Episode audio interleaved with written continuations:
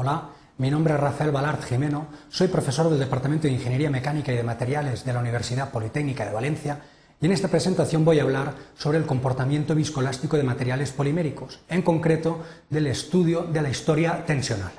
A lo largo de esta presentación realizaremos una breve introducción sobre comportamiento viscoelástico, a continuación veremos la respuesta en un material viscoelástico ante dos escalones de tensión, seguidamente veremos la respuesta del mismo material ante la aplicación de un escalón de tensión, compararemos las respuestas en función de la historia tensional y por último pues, eh, describiremos una serie de conclusiones en base a la información eh, descrita vista en la, en la presentación. Bien, en primer lugar es importante destacar que los materiales plásticos presentan un comportamiento viscoelástico.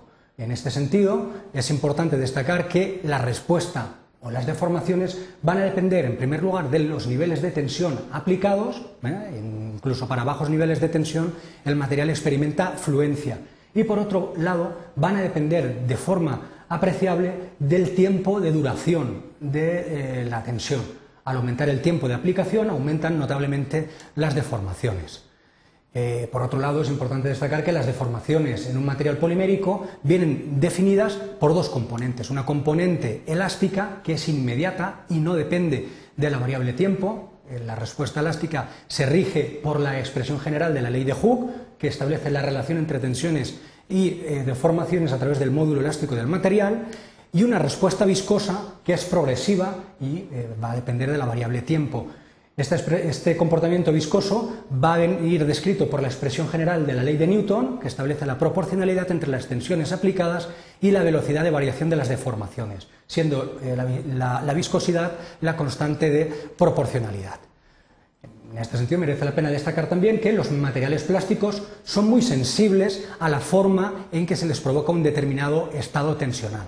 Con ello podemos decir que los plásticos poseen historia o memoria tensional, es decir, eh, son muy sensibles a conforme se ha llegado a un determinado estado tensional.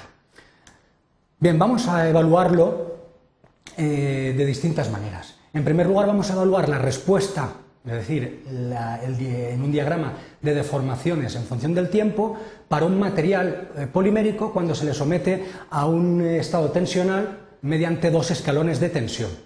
Así pues, si dividimos los distintos ejes temporales en distintos puntos, T sub 0, 1, 2 y 3, que nos van a servir de referencia para definir los escalones de tensión y las deformaciones. Así pues, entre el tiempo T sub 0 y T sub 1 no se aplica ninguna tensión al material. A continuación, al alcanzar el punto T sub 1, se provoca un escalón de tensión inmediato que alcanza hasta el punto temporal T sub 2. Por último, entre el punto T sub 2 y T sub 3 se provoca otro, escalón tensional. Eh, en el punto T sub 2 se eleva la tensión hasta un determinado nivel, sigma sub 2, y se mantiene constante hasta el punto T sub 3. Vamos a ver cómo se produce la respuesta del material ante este tipo de estado tensional. En el tramo 0, comprendido entre los tiempos T sub 0 y T sub 1, la tensión aplicada es nula, 0. Sigma sub A0 es igual a 0 con lo cual la deformación, independientemente de la naturaleza del material, va a ser nula, como podemos apreciar por una línea horizontal en el gráfico de deformaciones en función del tiempo. Cuando eh, pasamos al tramo 1, comprendido entre los tiempos T sub 1 y T sub 2, el nivel de tensiones sube de forma escalonada hasta un valor constante sigma sub A sub 1, y es un valor constante. Ante esta tensión constante, el material experimenta una fluencia y nos va a ofrecer una respuesta como la que se aprecia en el gráfico inferior. Una respuesta elástica y una respuesta viscosa. La respuesta elástica corresponde al incremento inicial de la deformación en el punto T sub 1 y se determina según las expresiones básicas de la ley de Hooke, porque el material se comporta como un muelle. Por otro lado, encontramos una respuesta viscosa, que es la comprendida entre los tiempos T sub 1 y T sub 2 y que obviamente, como apreciamos en el gráfico, aumenta a medida que transcurre el tiempo. Esta, deformación se podría estimar a partir de la ley de, Newton eh, mediante una deformación creciente con el paso del tiempo. En consecuencia, la respuesta global en el tramo en el primer tramo, comprendido entre T sub 1 y T sub 2, es una respuesta, una deformación creciente con el paso del tiempo, ya que contiene una componente elástica epsilon sub A1E y una componente viscosa epsilon sub A1V. Bien, cuando el material se le somete al segundo escalón de tensión, es el tramo 2, comprendido entre los puntos T sub 2 y T sub 3, en este caso la tensión aplicada es constante sigma sub A2.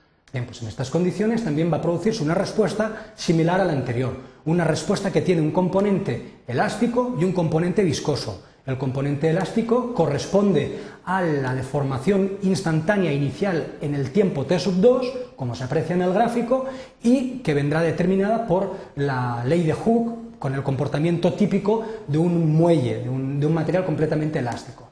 La respuesta viscosa se produce entre los tiempos T sub 2 y T sub 3, como podemos apreciar, epsilon sub A2V depende del tiempo, incrementa con el paso del tiempo y eh, es consecuencia de la ley o la expresión general de la ley de Newton o el comportamiento de un émbolo o un pistón. Consecuentemente, la respuesta global en el tramo 2 va a ser una respuesta, una respuesta que depende del tiempo, puesto que contiene una componente elástica inmediata, epsilon sub a2E y una componente viscosa que varía con el paso del tiempo, epsilon A2V.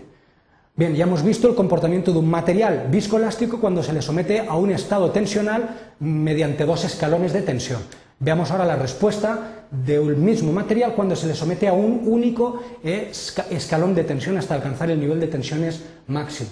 Así pues, en este caso, también dividimos la escala temporal en distintos eh, tiempos, T sub 0, 1, 2 y 3, en el primer tramo la tensión aplicada es nula, una línea horizontal entre T sub 0 y T sub 1, y en el segundo tramo subimos la tensión en un escalón hasta alcanzar mm, directamente en un único escalón el nivel de tensiones sigma sub 2. Bien, pues vamos a evaluar cómo se comporta el material a través de la, eh, evaluación de las, de las deformaciones o alargamientos en función del tiempo.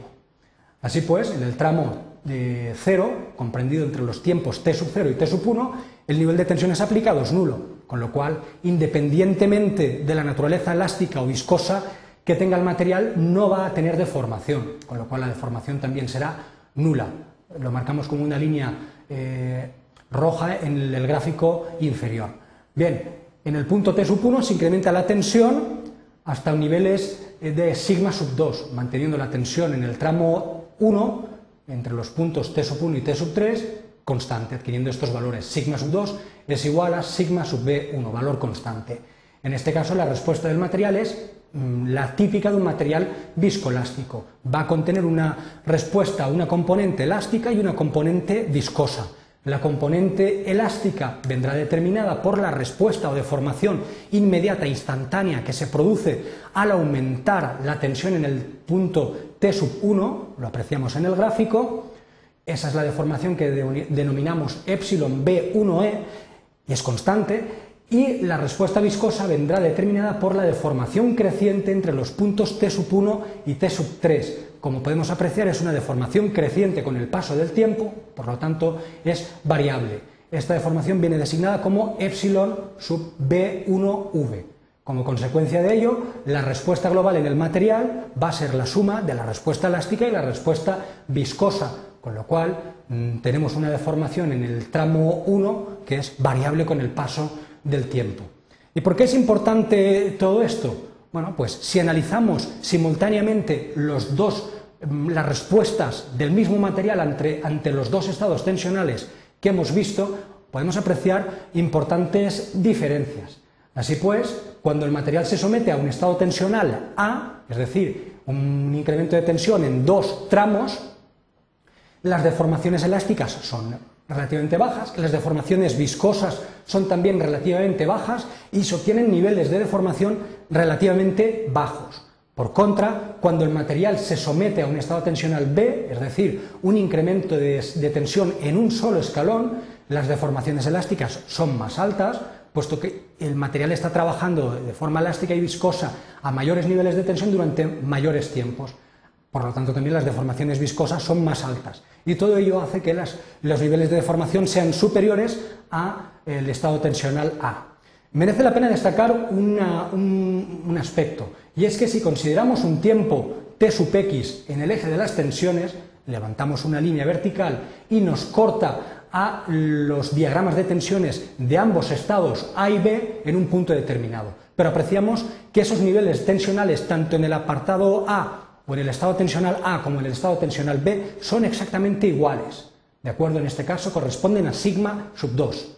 Bien, pues si ahora hacemos lo mismo en el gráfico de deformaciones, observamos, si marcamos el punto de tiempos correspondiente a t sub x y levantamos una línea vertical, vemos que corta a las deformaciones en el estado tensional A y B en diferentes puntos, designados como P sub A y P sub B respectivamente. Estos puntos nos van a dar las deformaciones en cada uno de los casos, resultando ser epsilon sub A y epsilon sub B para la tensión aplicada en el caso A, dos escalones de tensión, y en el caso B, un escalón de tensión respectivamente. Esto es importante porque para el tiempo T sub X el material está soportando el mismo estado tensional, pero las deformaciones o la respuesta del material es distinta. En este caso, la deformación frente al estado tensional B es superior eh, que la correspondiente al estado tensional A. Con ello podemos concluir que la respuesta o deformación de un material es muy sensible a la historia tensional, es decir, a conforme se aplica el estado tensional en un material. Así pues, podemos encontrar respuestas de este tipo frente a estados, tensionales distintos, siempre para el mismo material.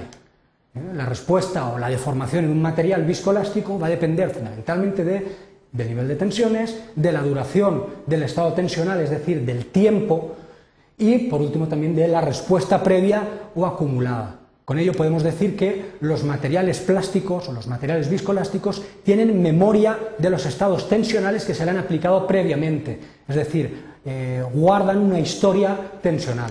Todo ello es de vital importancia para llevar a cabo las tareas de diseño y cálculo en ingeniería, puesto que dependiendo de los estados tensionales previos o historia tensional, el material va a responder de una forma u otra. Muchas gracias por su atención.